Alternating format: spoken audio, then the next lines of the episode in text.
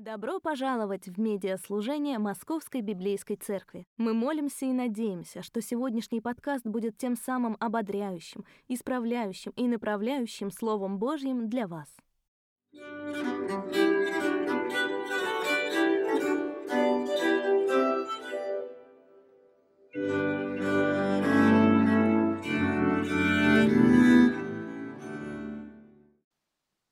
Приветствую вас, любовью Господа нашего Иисуса Христа. Шла 548 неделя разговоров о, о семье, отношениях, о браке и не только. Да, чувствуете, что ободритесь. Сегодня последний раз мы возвращаемся к этой теме. Сегодня мы завершаем эту серию. Уже со следующей недели поговорим с вами про Адвент и Рождество. Действие а, двухсерийного телевизионного фильма 1980 года «Адам женится на Еве» протекает в помещении суда. Фактически весь фильм, это, весь этот, э, обе серии этого фильма – это судебное заседание, когда пытает, судья пытается решить, могут или нет а, персонажи, которых зовут Адам и Ева, жениться друг на друге. Могут ли они действительно вступить в брак? И, и по сути фильм этот посвящен тому идея, основная, основная идея этого фильма в том, могут ли эти люди жениться, можем ли мы гарантировать, что они не разведутся? Можем ли мы гарантировать, что не произойдет чего-то, что приведет к тому, что эта семья распадется и этот брак закончится разводом? В этом фильме мы слышим такие слова. Многие браки, кажется, и заключались только для того, чтобы долгие годы накапливать основания для развода. Как много браков разбивалось только потому, что после свадьбы супругам нечего было сказать друг другу. В качестве свидетелей вызывается подруга Евы, ее бывший приятель. Возникает ссора между, соответственно, Адамом и бывшим приятелем Евы. И в конце, в конце судья выносит решение, что он, он не может решить, могут они жениться или нет. Он не может вынести решение, могут ли они жениться или нет, потому что он не может сказать, а застрахован ли будет этот брак от развода, от развода или нет.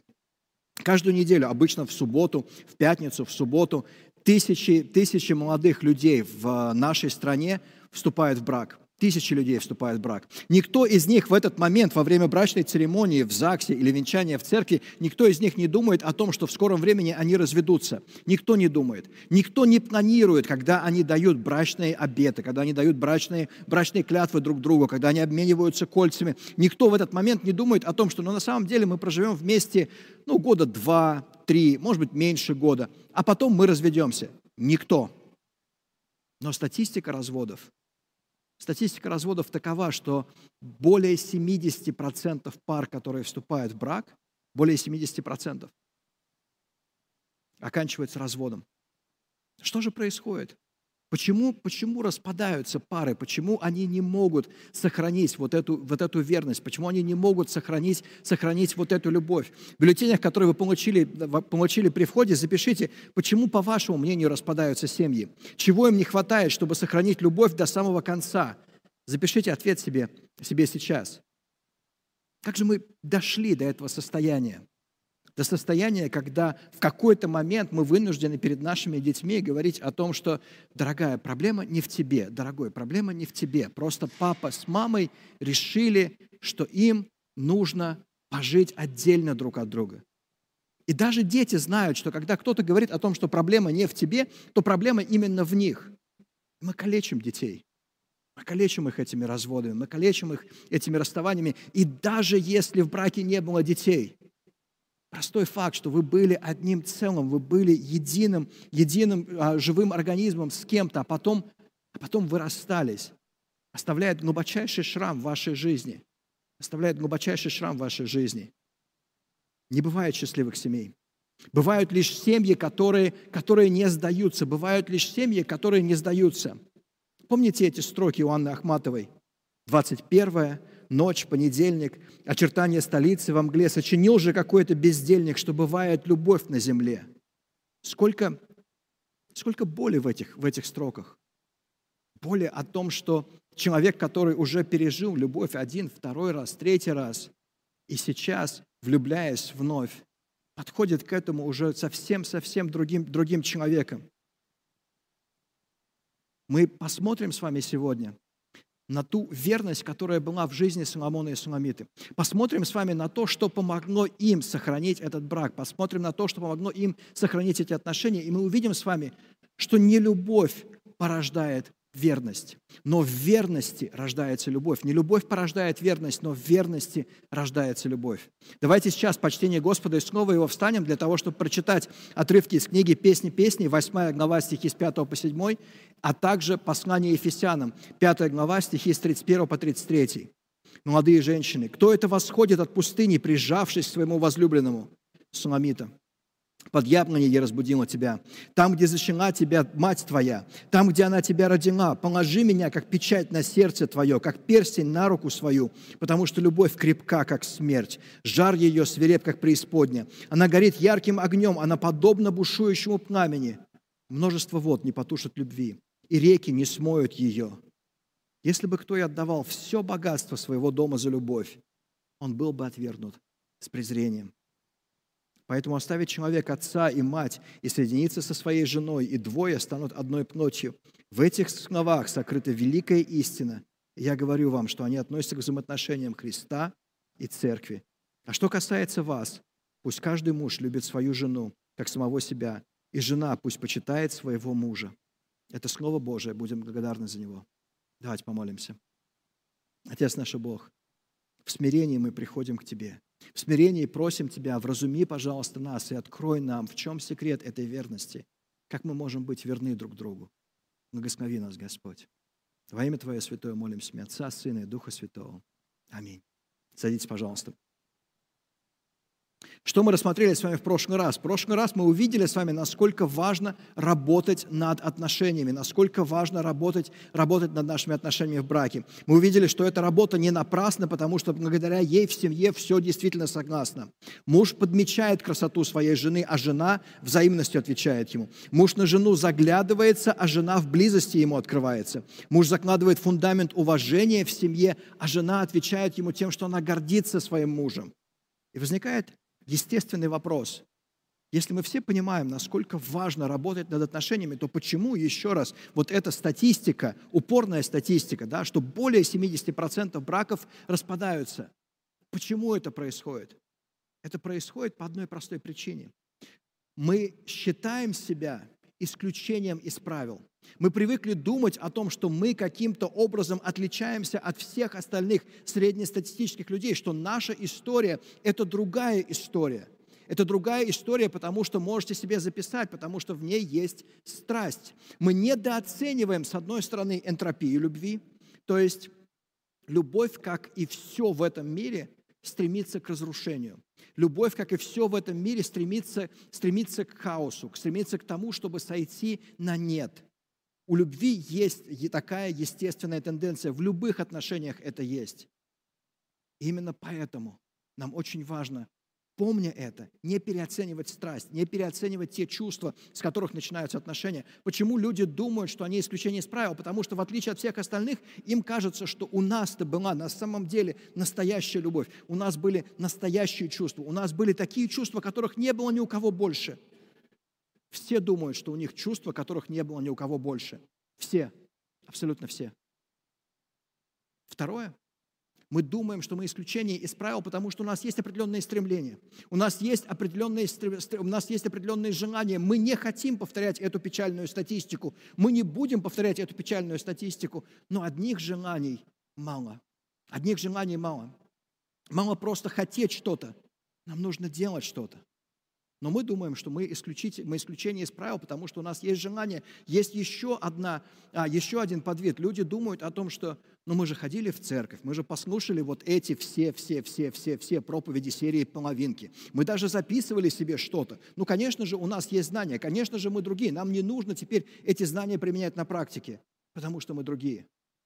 А есть те, кто верит просто в силу обещаний кто думает о том, что ну, мы же не просто мы же не просто штамп в паспорте поставили. Мы же не просто в ЗАГСе расписались. Мы же еще и после этого обвенчались. Мы же после этого дали друг другу обещание. Очень часто верующие смотрят на брак, очень часто верующие смотрят, смотрят на семью, как на, как на христианскую семью, как на некий оберег. просто потому, что он христианин или говорит, что он христианин, просто потому, что она христианка или говорит, что она христианка, просто потому, что мы обвенчались в браке, вот теперь у нас, у нас все будет замечательно. Теперь мы в домике. Мы спрятались от всего этого мира и от всех проблем этого мира. А это не так. Невозможно спрятаться. Если мы думаем о том, что мы исключение из правил, то нам стоит запомнить очень простую истину. Гордость всегда, всегда, всегда сильнее мудрости. Гордость всегда сильнее мудрости. И если мы думаем, что мы исключение из правил, если мы думаем, что в нашем случае будет сделано исключение, это не так. Нам нужно работать над отношениями. Нам нужно применять то, что мы узнали, то, что мы, то, что мы слышим. Нам нужно применять это в нашей жизни. Каждому из нас нужно работать над отношениями. Нет семей, которые автоматически являются счастливыми семьями. Есть просто семьи, которые не сдаются. Нет семей, которые автоматически счастливые. Есть просто семьи, которые не сдаются. И сегодня мы увидим как раз, что не любовь порождает верность, но в верности рождается любовь. Что же помогает нам сохранить верность? В истории Соломона и Суламиты мы видим четыре вещи, которые помогают им сохранить верность к концу книги. Первое – это принятие с ясностью своего прошлого. Можете себе записать принятие с ясностью своего прошлого. Второе – практика исключительности в настоящем. Третье – посвящение постоянству в будущем. И четвертое – постижение любви в вечности. Постижение любви в вечности. Мы читаем с вами на протяжении книги, мы видим ссылки на семейные взаимоотношения. Например, Суламита говорит, а, а, говорит, «Дочери Иерусалима, я черна, как шатры Кидара, но прекрасна, словно завеса Соломона. Не смотрите, что я так смугна, ведь солнце опалило меня. Мои братья разгневались на меня и заставили меня ухаживать за виноградниками. Своим виноградником я пренебрегла». Она говорит о непростых взаимоотношениях со своими братьями, о непростой динамике взаимоотношений в своей семье. Я бы повела тебя и привела в дом матери моей, той, что учила меня. Я дала бы тебе выпить пряного вина, вина и сок моих гранатов. Молодые женщины, кто это восходит от пустыни, прижавшись к своему возлюбленному? Суламита, под яблони я разбудила тебя, там, где зачала тебя мать твоя, там, где она тебя родила. Мы уже говорили с вами о том, что ссылка на плодовые деревья – это всегда ссылка как раз на… Это, это, это очень чувств, чувственные образы, которые, которые мы встречаем с вами в книге «Песни песней». И вот в этих чувственных образах Суламита совершенно не случайно вдруг вспоминает Версавию, маму Соломона.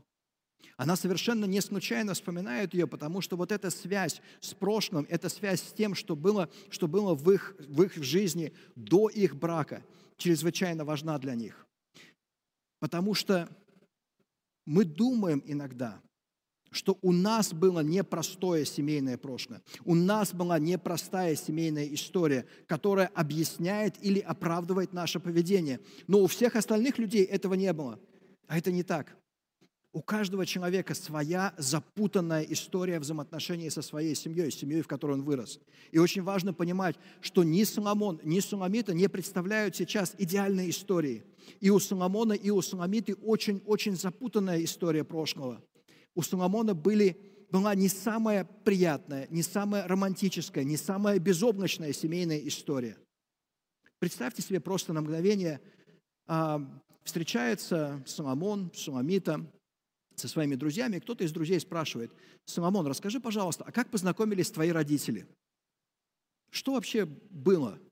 И Соломон говорит, ну, как бы это сказать, а, вообще папа дружил с первым мужем мамы, они были коллегами, но потом однажды папа увидел, как мама купается, и переспал с ней. После этого папа а, подстроил несчастный случай так, что его друг, коллега погиб, потому что мама забеременела после того, как они переспали. А этого первого ребенка они потеряли. В общем, был большой скандал. А против папы восстал его а, старший сын. А, было пролито много крови. Ну, как-то вкратце, если вот, вот так. Это не самая простая история. Это не самая простая история, и это история, которая, безусловно, оставляет шрамы в душе человека. Но Соломон каким-то образом преодолел это. История Суламиты. Мы уже только, мы только что как раз прочитали с вами о том, что Суламита, да, она, безусловно, была очень трудолюбивая девушка, но в какой-то момент вот, это, вот эти напряженные отношения с братьями, которые относятся к ней как к мальчику, они заставляют ее работать в винограднике, так как они заставляли бы работать своего младшего брата. Они заставляют ее работать до тех пор, пока, пока она не сгорает на солнце. Она черна, она смугла именно потому, что у нее очень непростые, очень, очень натянутые отношения с братьями. У, у Суламиты были не самые простые, не самые, не самые ровные, не самые безболезненные отношения с семьей. И несмотря на все это, несмотря на все это, они отдают себе отчет в том, что произошло. Они не винят свою семью за то, как они себя ведут. Это позволяет им избавиться от привычки винить за свою реакцию тех, кто рядом. То есть от той проблемы, что так часто преследует нас сегодня. Наши родители влияют на нас сегодня, но, не, а, но они не определяют то, как мы реагируем друг на друга. Они не определяют наше будущее. Да, они формируют нас, но они не определяют то, как мы реагируем. Принятие прошлого позволяет Соломону и Суламите развивать отношения друг с другом, принимая во внимание опыт своей семьи. Мы склонны инстинктивно перенимать модели поведения наших родителей. Мы склонны инстинктивно просто повторять модели поведения наших родителей, и вступая в брак, зачастую мы клянемся себе в том, что мы не будем вести себя так, как вели себя наши папы, наши мамы. И неминуемо. Мы повторяем то, что делали они. Мы повторяем то, что делали они. Принятие своего прошлого, осознание своего прошлого дает возможность Суламите и Соломону выстраивать новую, новые модели поведения, выстраивать модели поведения, которые отличаются от того, с чем они выросли. Они реагируют друг на друга, принимая особенности своего характера. Порой то, что внутри нас выходит наружу, вне зависимости от того, кто рядом с нами. Потому что тогда, когда мы начинаем ругаться с нашими, а, с нашими женами или с нашими мужьями, мужьями, начинаем очень бурно реагировать, мы начинаем винить их. Это ты довела меня, это ты довел меня. Нет. Проблема была в том, что было скрыто в нашем сердце. Проблема была в том, что копилось годами в нашем сердце. Проблема была в том, что у нас были уже определенные реакции в нашем сердце, которые потом просто выплеснулись наружу. То, что в нас неминуемо потом выходит из нас. То, что в нашем сердце потом неминуемо выходит, выходит наружу. Иисус напоминает нам об этом, когда Он спорит с фарисеями по поводу мытья рук перед, перед едой. Спаситель напоминает нам, что проблема не в той грязи, что на руках, не в тех микробах, что на руках, а в том, что в нашем сердце, что в нашей душе. Неужели вы не понимаете, что все, что входит в человека через рот, проходит через желудок, а потом выходит вон? Но то, что исходит из его уст, исходит из сердца, это оскверняет человека, потому что из сердца исходят злые мысли, убийство, супружеская неверность, разврат, воровство, лжесвидетельство, клевета. Именно это оскверняет человека а не то, что он не омывает рук перед едой. Спаситель напоминает нам о том, как важно наше сердце. И очень часто мы не отдаем себе отчет, мы не, мы, не, мы не разбираемся с нашим прошлым, мы не разбираемся с теми шрамами, которые были в нашем прошлом, и переносим их в нашу семью. И повторяем ошибки раз за разом, за разом, за разом. Простить и отпустить чрезвычайно сложно, неимоверно трудно. И для того, чтобы это сделать, ну, нужен кто-то, кто готов принять на себя наши шрамы, кто готов принять на себя, на себя наши грехи. И Христос становится как раз таким спасителем, кто принимает на себя, на себя наш, наши болезни, кто принимает на себя наше прошлое. Вспоминая о тех страданиях, свидетелями которых он был, Петр пишет, когда его оскорбляли, он не отвечал оскорблениями. Страдая, он не угрожал, но доверял себя тому, кто судит справедливо. Он сам в своем теле вознес наши грехи на древо, чтобы мы умерли для греха и жили для праведности. Его ранами вы были исцелены. Ведь вы, как овцы, сбились с пути, но сейчас вернулись к вашему пастору, хранителю наших душ. Насколько хорошо мы разобрались с нашим прошлым. Есть ли у нас какая-то затаенная обида на наших родителей, которая не позволяет нам с чистого листа выстраивать отношения с нашим мужем или с, нашим женой, с нашей женой? Отдаем ли мы себе отчет – в том, что наша реакция продиктована не тем, что наш муж или наша жена вынудили нас к этому, но она продиктована тем, что было в нашем сердце. Отдаем ли мы себе отчет в этом? Исповедуем ли мы сокрытое в глубине нашей души Господу? Исповедуем ли мы не просто, не просто то, что мы сделали что-то, что не должны были делать? Исповедуем ли мы не просто поступки, но исповедуем ли мы то, что сокрыто в глубине нашей души? Отдаем ли мы это Господу и позволяем ли, ему, позволяем ли мы Ему исцелить эту часть нашей жизни? Не любовь порождает верность, но в верности рождается любовь.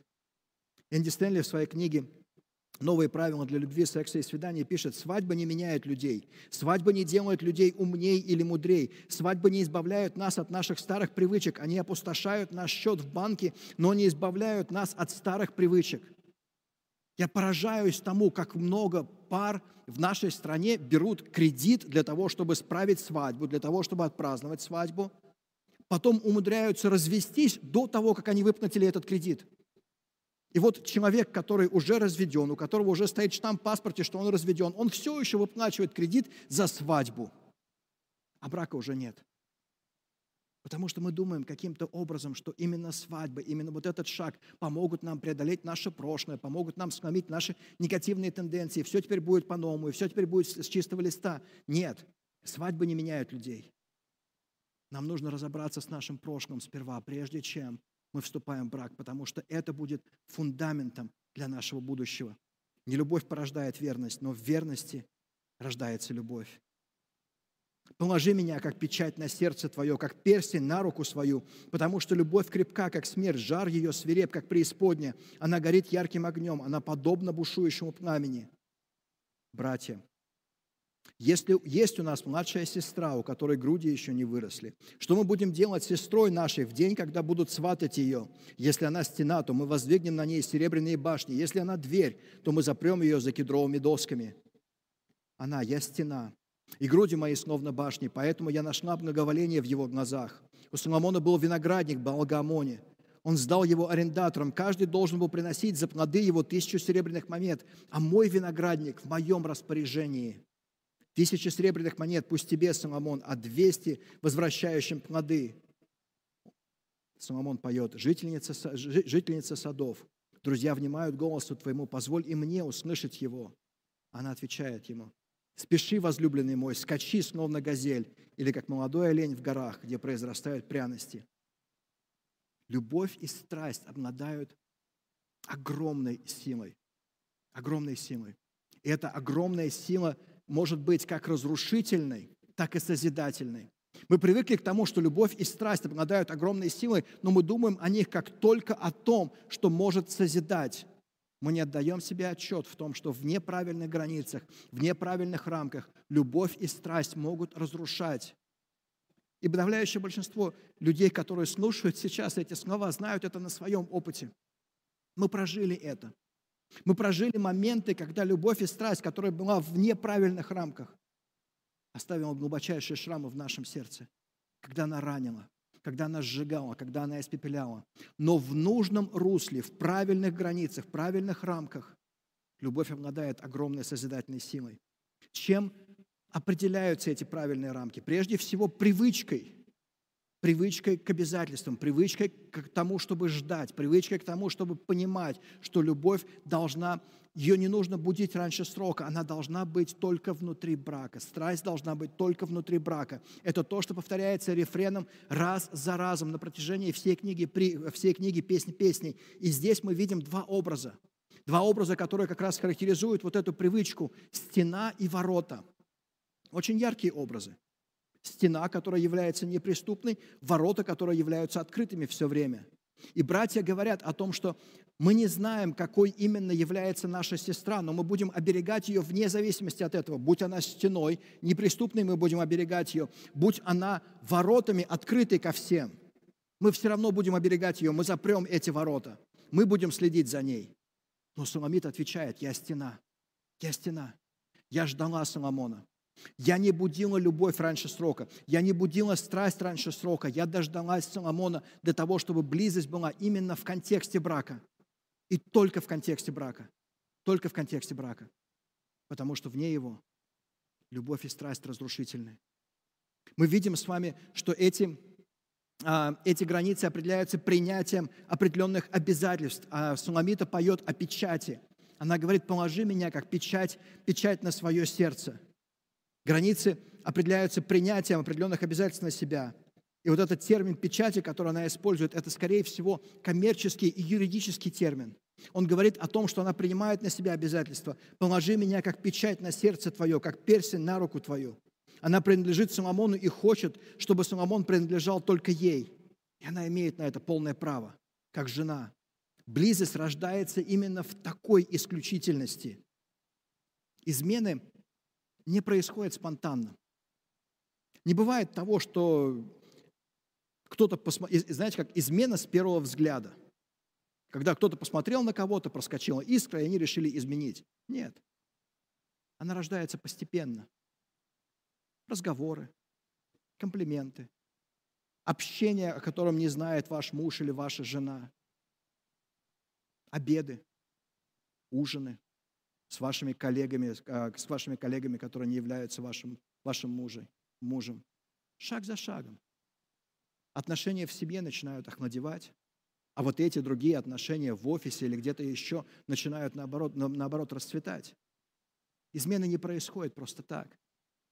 И именно поэтому так важно, что Суламита говорит, положи меня как печать на сердце. У нас будет исключительное отношение. Она готова к этой исключительности, и она принимает на себя, принимает на себя эти обязательства. Чувствует ли, чувствует ли ваша жена сегодня себя в безопасности? Ощущает ли она себя сегодня печатью, что хранит ваше сердце? Есть ли у вашей жены доступ к вашему телефону, к вашей электронной почте, к вашим мессенджерам? Открыто ли для нее все? Знает ли она все, все ваши пароли или нет?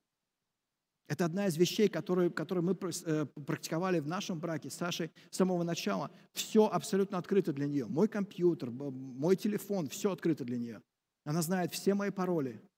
Она порой создает пароли а, на госуслугах, например, которые я потом не могу вспомнить.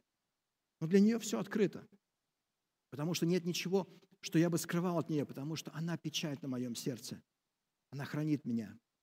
Томми Нельсон говорит о том, что даже еще на этапе добрачного консультирования он старается дать понять будущим супругам того, какого рода обещания они дают друг другу, когда женятся. Он пишет, когда ты женишься, у тебя сразу снимают мерки для твоего костюма и твоего гроба. Господь всегда смотрит за тем, как ты относишься к своей жене. Он был свидетелем во время твоего венчания, и он остается свидетелем того, как ты каждый день соблюдаешь свои обетования в своей семье.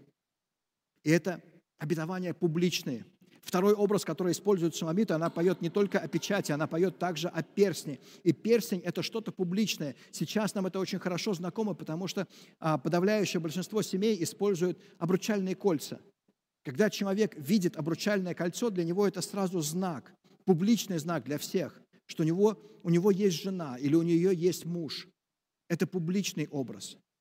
И для нас очень важно как раз не скрывать того, что мы в браке, не скрывать того, что у нас есть жена или у нас есть муж, и говорить о них постоянно, потому что это помогает нам сохранить вот эту исключительность отношений. Но также у этого перстня есть еще и другое значение. Этот перстень говорит об определенных последствиях, потому что в древности это был не, не, просто, публичный, это был не просто публичный знак того, что ты принадлежишь кому-то, но это также был и способ а, заключения договоров когда на этом перстне была печать, и ты ставил эту печать для того, чтобы подписать тот или иной договор. И Соломон, по сути, когда дает этот перстень жене, он говорит о том, что мое достояние теперь принадлежит тебе, мое состояние теперь принадлежит тебе, все, что мое, твое. Означает, что если что-то произойдет, если мы должны будем расстаться, то я потеряю все свое состояние. Я потеряю то, что есть у меня, или, по крайней мере, половину этого. Последствия обязательств, последствия обязательств, которые, которые мы принимаем на себя. Как мы смотрим на христианскую сексуальную этику сегодня? Воспринимаем ли мы ее как нечто безусловно полезное, но не вполне применимое в нашей жизни? Следим ли, следим ли мы за теми маленькими шагами, что могут привести к измене или к краху семьи? Позволяем ли мы себе вольности, которые в долгосрочной перспективе приведут к падению нашему? Позволяем ли мы себе вольности, которые в долгосрочной перспективе приведут к нашему падению или нет? Льюис Смит приводит очень интересное наблюдение. Он говорит о том, что на самом деле мы не женимся, не выходим замуж за одного человека. На самом деле люди меняются в течение жизни. И когда, когда мы женимся, когда мы выходим замуж, мы по сути женимся, выходим замуж, замуж за человеком, которым он будет тогда, когда ему будет 70, когда ей будет 80. Мы женимся вот на этом будущем образе, а не только на том, что сейчас. Именно поэтому так важны брачные клятвы, брачные обязательства, потому что они не отражают просто ваше, ваше настроение сейчас, они не отражают просто ту любовь, которая теплится в вашем сердце сейчас. Они говорят о той любви, которая будет на протяжении всей жизни. О той любви, которая будет на протяжении всей жизни, когда вы будете меняться. Вы будете оставаться все равно верны этим брачным клятвам. Когда я женился на своей жене, я не имел ни малейшего представления, пишет Смитс, о том, что я, во что я ввязываюсь с ней. Откуда мне было знать, насколько сильно мы изменимся за 25 лет? Как я мог знать, сколь сильно я изменюсь? Моя жена жила как минимум с пятью разными мужчинами с тех пор, как мы обвенчались, и каждый из них был я. То, что связывало меня с моим прежним, это воспоминание имени в моей подписи. Я тот, кто будет с тобой. Если мы избавляемся от этого имени, мы теряем свою идентичность и не в силах уже найти себя. Если мы избавляемся от этого имени, мы теряем свою идентичность и уже, уже не в силах найти себя. Не не, не в любви рождается верность, но верность порождает любовь. Не в любви рождается верность, но верность порождает любовь. Любовь крепка крепка, как смерть, жар ее свиреп, как преисподня, множество вод не потушит любви, и реки не смоют ее. Если бы кто и отдавал все богатство своего дома за любовь, он был бы отвергнут с презрением. В том, как Суламита описывает любовь, мы замечаем с вами две очень важные вещи. Мы замечаем с вами то, то, каким образом она сравнивает ее, и она говорит о том, что любовь должна быть прежде всего бесконечной. До тех пор, пока у нас есть дыхание, до тех пор, пока у нас, у нас есть дыхание, любовь, а, любовь а, мы должны быть верны друг другу. Другими словами, развод, развод не вариант. Развод не вариант. Вне зависимости от того, как долго вы были в браке. Вне зависимости от того, что происходит сейчас в вашей жизни, просто приучите себя к этой простой мысли о том, что развод не вариант. Исключите это из своего, из своего словарного запаса. И тогда будет намного проще мириться, тогда будет намного проще решать какие-то проблемы. Потому что мы будем вместе в любом случае.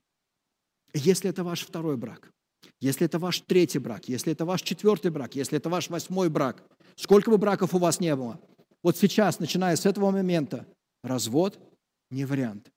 Начиная с этого момента, развод не вариант. А второе, Второе, рутина это, – это не выход. Пока в нас теплится жизнь, пока в нас теплится жизнь, мы будем беречь друг друга, мы будем дрожить друг другом. Посмотрите, как, как, как описывает Суламита. Она говорит о том, что любовь крепка, как смерть. Любовь заканчивается только смертью. Она призвана, брак призван заканчиваться только смертью. А во-вторых, она говорит о том, что если бы кто-то и отдавал все богатство своего дома, он был бы отвергнут с презрением. Любовь бесценна. Она бесценна. И поэтому мы не будем просто, мы не будем просто принимать друг друга за данность. И мы не будем скатываться к рутине. Потому что то, что есть у нас, необычайно драгоценно. И мы будем дорожить этим. Глядя в наше будущее, глядя на наш брак сегодня, как мы рассматриваем его? Является ли он чем-то незыблемым для нас? Смотрим ли мы на наши отношения, допуская мысль о разводе? Думаем ли мы о том, что мы можем развестись или нет? Или мы смотрим на наши отношения, понимая, что что бы ни происходило, как бы сильно мы ни ругались, нам нужно будет мириться, нам нужно будет договариваться, нам нужно будет идти, идти на компромисс друг с другом, потому что, потому что один из нас похоронит другого. В буквальном смысле слова. Потому что один из нас похоронит другого. В буквальном смысле слова. До самого конца. Писатель Джон Беллей а, был мужем знаменитой английской писательницы Арис Мёрдок. И в конце своей жизни Арис Мёрдок страдала от, болез... от, от Альцгеймера. Она постепенно теряла свои воспоминания. Она постепенно теряла то, кем она была. Представляете, необычайно популярный, известный писатель, а, который, который очаровывает людей своими образами. Вдруг постепенно, шаг за шагом превращается в человека, который не может вспомнить самые простые слова – и вот в такого человека превращался Айрис Мёрдок. И в, своих, в своей книге «Воспоминания об Айрис Мёрдок» Джон Беллиль пишет, Оглядываясь назад, я едва могу отделить нас друг от друга. Похоже, мы испокон веков были вместе. Айрис, словно сшитая на меня одежда. Когда я, лежа в кровати, работаю по утрам, печатаю на своей старой пишущей машинке, а Айрис тихо спит рядом, ее присутствие кажется таким же естественным, как было всегда и должно быть всегда. Я знаю, что когда-то она была другой, но я не помню этого другого человека. Я не помню этого другого человека. Вот любовь, которая длится всю жизнь. Не любовь порождает верность, но, но в верности рождается любовь. Но в верности рождается любовь. Если вы холосты сейчас, мы почему-то считаем, что смена социального статуса автоматически решит практически все наши проблемы, что накопились у нас в жизни. Поэтому именно сейчас нам нужно разобраться со своим прошлым. Да, нам сейчас не до этого. Мы сейчас думаем о том, как бы начать встречаться с кем-то, как бы найти парня, как бы, как бы не ошибиться с выбором девушки – но сейчас как раз время для нас для того, чтобы разобраться с нашим прошлым, потому что потом, когда мы окажемся в браке, потом будет все намного-намного сложнее. Потом разобраться с этим будет сложнее, потому что у нас будет другой человек рядом с нами, и нам будет сложно отделить то, как мы реагировали на наших родителей, те модели поведения, которые мы впитали, э, впитали у наших родителей, отделить от, того, от тех новых моделей поведения, которые появляются у нас в браке. Сейчас время разобраться с нашим прошлым. Сейчас время. Сейчас время для того, чтобы разгрести проблемы, которые у нас накопились в настоящем. Например, если у нас проблемы с финансами сейчас, в браке они будут намного, намного серьезнее. Ну, потому что в браке появится еще жена, которая ты знаешь, мне нужны еще сапожки, потому что те сапожки, сапожки, которые мы купили в прошлом месяце, они мне жмут, и они мне не совсем понравились, поэтому давай купим что-нибудь новенькое. Это кроме маникюра, педикюра и всего остального. А кроме этого будут еще дети с памперсами, которые очень дорогие. Поэтому, если вы не можете управлять финансами сейчас, брак потопит вас. Вам нужно разгрести проблемы сейчас. И когда возникают проблемы в отношениях, то как, как мы привыкли решать проблемы в отношениях? Мы, решили, мы привыкли их решать сексом. Потому что если что-то идет не так, если у нас возникли какие-то трудности, ну, нам нужно просто переспать друг с другом, и тогда проблемы исчезнут. Они никуда не исчезнут. Они лишь усугубятся. Они лишь усугубятся, потому что мы становимся одной плотью с другим человеком, и вместо того, чтобы трезво смотреть на те проблемы, которые есть в наших отношениях, мы теперь не замечаем их, предпочитаем не замечать, предпочитаем не разглядывать.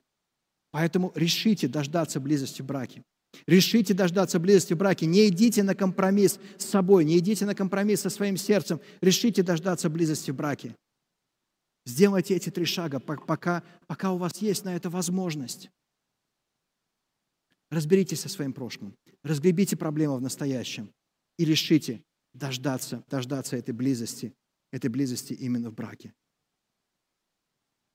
Множество вод не потушат любви, и реки не смоют ее. Если бы кто и отдавал все богатство своего дома за любовь, он был бы отвергнут с презрением. Поэтому оставит человек отца и мать и соединится со своей женой, и двое станут одной плотью. В этих словах сокрыта великая истина, и я говорю вам, что они относятся к взаимоотношениям Христа и Церкви.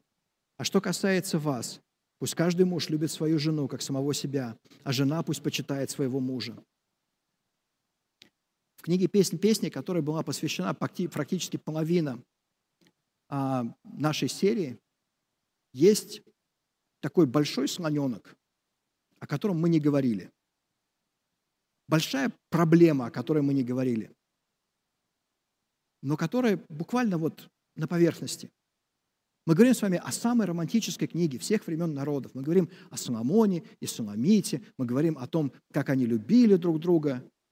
И наверняка, даже если вы в церкви в первый раз, наверняка вы сидите и думаете, подожди, а это тот самый Соломон, у которого было сколько-то там сот жен и сколько-то сот наложниц, это вот этот Соломон.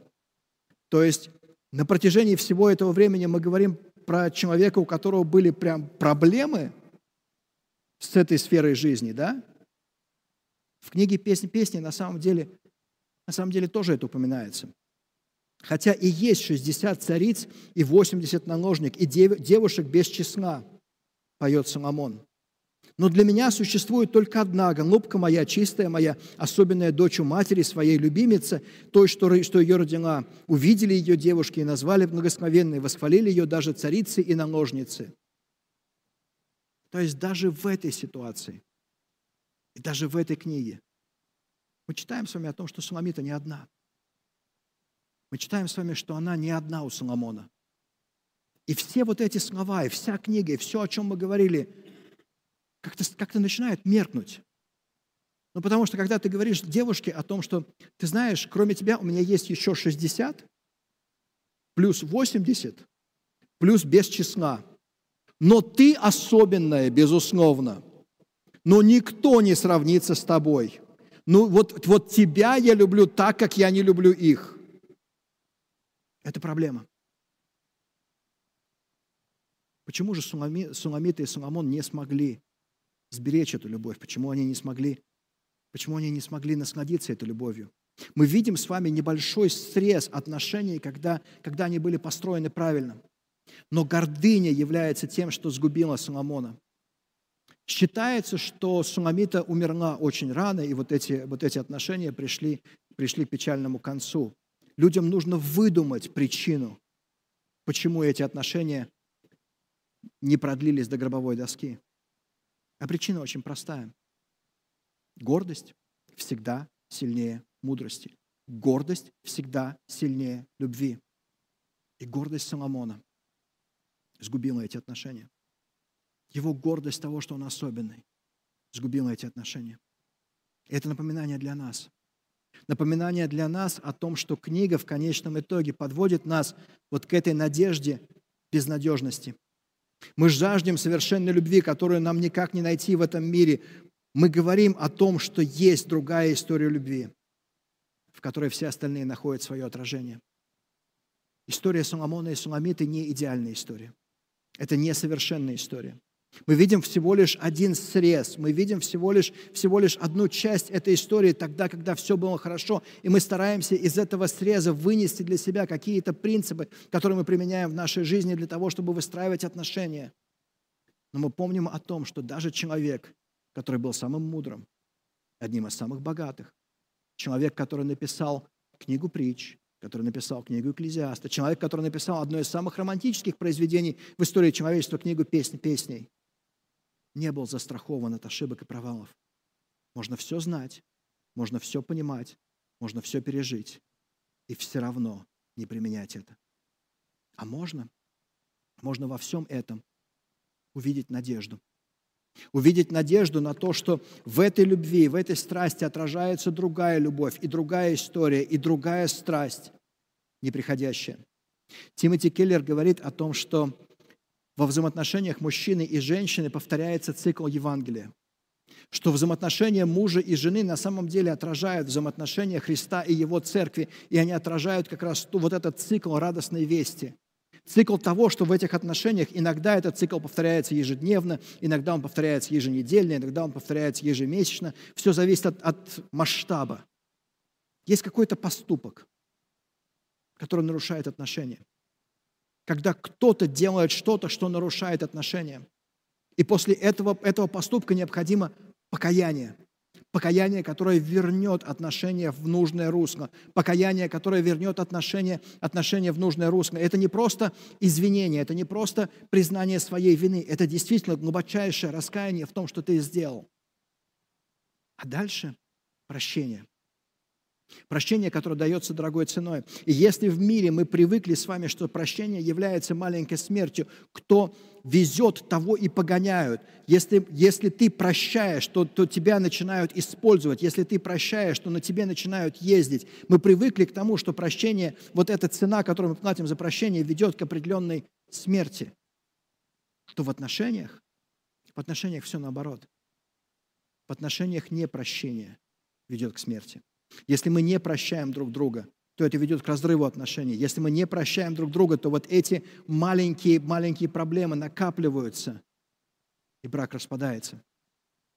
И все это мы стремимся делать не своей силой, все это мы стремимся делать не, своими усилиями, но силой Духа Святого, отражая во всем этом, этом Христа. Прощая, мы отражаем Его благодать, прощая, мы отражаем Его милость, прощая, мы отражаем ту цену, которую Он заплатил за наши грехи. Потому что в противном случае мы будем идеализировать брак. А всегда, когда ты идеализируешь что-то, ты потом неминуемо будешь демонизировать это. Если мы не делаем этого, цикл Евангелия разрывается, и семья начинает распадаться. И когда жених с невестой стоят вот здесь, перед алтарем, когда они стоят в алтаре, когда они сочетаются браком, это репетиция. Это репетиция того, что ждет нас на небесах. Это репетиция того небесного брачного пира, который ожидает нас на небесах. Вот это отражение, венчание – это отражение того, что ожидает нас, ожидает нас в раю. Отражает ли наш брак сегодня Евангелие Христа? Отражает ли наш брак не только цикл проступков, но также покаяние и прощение? Отражаем ли мы Христа? Служим ли мы друг другу силой Духа Святого? Подмечаем ли мы то, что роднит нашу, нашу земную и небесную семью? Прощаем ли мы друг друга? Исповедуем ли наши грехи друг другу? Или нет? Тимоти Келлер пишет значение брака. Только в том случае, если вы научились служить другим силой Духа Святого, вы сможете принять вызовы брака. Мы вступаем в брак, движимые всевозможными страхами, нуждами и желаниями. Если я буду ожидать, что брак заполнит бездонную духовную бездну в моем сердце размером с Бога, я не смогу служить моей жене или мужу. Лишь Бог может заполнить бездну размером с Бога. Лишь Бог может заполнить бездну размером с Бога. Не любовь порождает верность. Но в верности рождается любовь. Не любовь порождает верность, но в верности рождается любовь. Семья и брак неминуемо подведут нас. Они неминуемо разобьют нам сердце. Если Господь благословит вас, если Господь благословит вас удивительным, замечательным, потрясающим браком, в котором будет любовь, в котором будет прощение, в котором будет понимание, в котором будет единение, и вы пронесете его через всю свою жизнь, в какой-то момент кто-то из вас уйдет. Кто-то из вас уйдет первым. Я уже приводил этот пример. Один мой друг говорит о том, что я настолько люблю мою жену. Я настолько люблю мою жену, что я хочу, чтобы она умерла первой.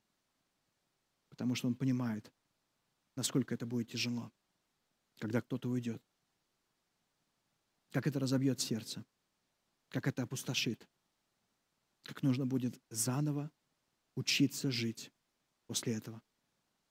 Это в лучшем случае. А в худшем случае? В худшем случае брак разобьет вам сердце намного раньше. Разобьет равнодушием, изменами, разобьет ложью, разобьет рутиной, разобьет невниманием. Я не говорю про ужасные случаи, когда есть а, насилие в семье, физическое или, или, или вербальное насилие. Я не говорю уже про эти случаи. Брак разобьет нам сердце. Поэтому, когда Суламита поет о любви, которую не потушат многие воды, о любви, которая настолько драгоценна, что ее не купить за деньги, она поет о чем-то большем, чем любовь просто между мужчиной и женщиной. Она поет о том, о чем, о, о, о чем тысячелетия спустя апостол Павел напишет, что же нам сказать об этом? Если Бог за нас, то кто против нас? Тот, кто не пожалел своего сына, но отдал его за всех нас, разве не дарует с ним и всего остального? Кто будет обвинять избранных Богом? Если Бог оправдывает, кто может осудить? Христос Иисус, который умер и воскрес, сейчас находится по правую руку от Бога, ходатайствует за нас. Что же может отлучить нас от любви Христа? Скорбь или трудности? Преследование или голод? Нагота, нагота или угроза казни? Я уверен, ни смерть, ни жизнь, ни ангелы, ни власти, ни настоящее, ни будущее, ни силы, ни высота, ни глубина, ничто во всем творении не может отключить нас от любви Господа во Христе Иисусе. Ничто. Вот она любовь, которую не потушит. Вот она любовь, которая сильнее, чем смерть. В буквальном смысле слова сильнее, чем смерть. Потому что даже тогда, когда Христос погибает за нас, Он разрывает оковы смерти. Потому что Он так сильно любит нас. Вот эта любовь. И где бы вы ни находились на вашем духовном пути, Вместе с апостолом Павлом я молюсь о том, чтобы вы, укорененные и утвержденные в любви, вместе со всеми святыми могли понять ширину, длину, высоту и глубину любви Христа и могли познать эту любовь, которая превыше человеческого разумения. Молюсь, чтобы ваша жизнь преисполнилась всей полнотой Божьей. Господь не просто открывает нам свой характер на словах. Он не просто говорит нам о том, кем Он является. Он приходит в этот мир, Он проживает совершенную жизнь, которую мы должны были прожить. И Он умирает за нас. Он любит нас в буквальном смысле слова до смерти. И Он погибает за нас. Но любовь это намного сильнее. Она как огонь. Она сильнее смерти. Ничто не в силах ее потушить. И ничто не в силах ее спрятать. Ее нельзя похоронить. Он воскресает из мертвых. Христос верен нам в смерти, чтобы мы были верны друг другу до смерти. Христос верен нам в смерти, чтобы мы были верны друг другу до смерти, чтобы мы отражали Христа, чтобы силой Духа Святого мы могли отразить Его любовь. Если вы жаждете этой любви, но так и не испытали ее еще, если вы еще не вкусили ее, если вы не можете вспомнить момент, оглядываясь на, свое, наглядываясь на свое прошлое, когда бы вы приняли этот дар прощения грехов и жизни вечной, сделайте это сейчас, обратитесь к Богу в тихой молитве покаяния, попросив прощения, сказав, Господи, Всю мою жизнь я хотел так любить. Но что еще важнее, всю мою жизнь я хотел быть настолько любимым Тобою. Будь моим Богом, будь моим Спасителем. Обратитесь к Богу, примите этот дар прощения грехов и жизни вечной. Вопрос, на который мы так и не ответили, это как доверие Христу практически помогает нам прощать и доверять друг другу. Об этом мы поговорим в небольшом видеоуроке, который будет идти к дополнениям к этой проповеди. На протяжении 12 недель мы говорили с вами, говорили с вами о половинках. Мы говорили с вами о том, что правильной половинкой нужно быть, и тогда искать будет намного легче. В этом духовном становлении нам помогают 12 тем, связанных с семьей и с браком. Мы говорили о безбрачии, о привлекательности, о природе брака, о призвании брака, о свиданиях, о сексе в браке, о ссорах в браке, о прощении в браке, о ролях в браке, о воспитании детей, о взрослении отношений и о верности длиною в жизнь. Не любовь порождает верность но в верности рождается любовь. В истории Соломона и Соломиты мы видим четыре вещи, которые помогают нам сохранить верность, которые помогают им сохранить верность к концу книги. Принятие с ясностью своего прошлого, посвящение постоянству в будущем, постижение любви в вечности. Наступает Адвент. Со следующей недели уже наступает Адвент. Но Рождество имеет разное значение для разных людей. Для кого-то из людей Рождество – это прежде всего культурные аспекты. Это все, что связано с музыкой, все, что связано с внешними какими-то атрибутами праздника. Для кого-то Рождество – это просто каникулы, это возможность отдохнуть. Для кого-то Рождество – это прежде всего семейный праздник, это возможность провести время с семьей. А для кого-то, будем откровенны, Рождество ассоциируется со скидками, с коммерческой составляющей этого праздника, со всем тем, что можно сэкономить во время Рождества, во время, на, на этих скидках. У каждого разное представление о Рождестве. Именно поэтому на протяжении всего Адвента мы будем говорить с вами о четырех Рождествах и одной истории рождения Иисуса Христа. Для того, чтобы увидеть, как суть истории рождения Христа меняет меня и все вокруг меня. Как суть истории рождения Христа меняет меня и все вокруг меня. Мы все время забываем, что брак это, – это не спринт. Это не забег на короткую дистанцию – когда все, что нужно сделать, это вложить как можно больше денег для того, чтобы провести свадьбу, для того, чтобы отыграть свадьбу, а потом вложить как можно больше денег в то, чтобы провести хорошо медовый месяц, а потом, а потом никто не думает. Все внимание уделяется этому. Чтобы фотограф был правильный, чтобы цветы были правильные, чтобы платье было правильное. И все деньги уделяются, уделяются именно этому. Мы уделяем все наше внимание, мы уделяем все наше время фактически на несколько часов забывая о том, что за этим идет вся жизнь. Мы уделяем внимание нескольким часам, забывая о том, что после этого идет вся жизнь. 21 ночь, понедельник. Очертания столицы в мгле сочинил же какой-то бездельник, что бывает любовь на земле и от ленности или от скуки. Все поверили, так и живут. Ждут свиданий, боятся разноки и любовные песни поют. Но иным открывается тайна и почает на них тишина. Я на это наткнулась случайно, и с тех пор все как будто больна.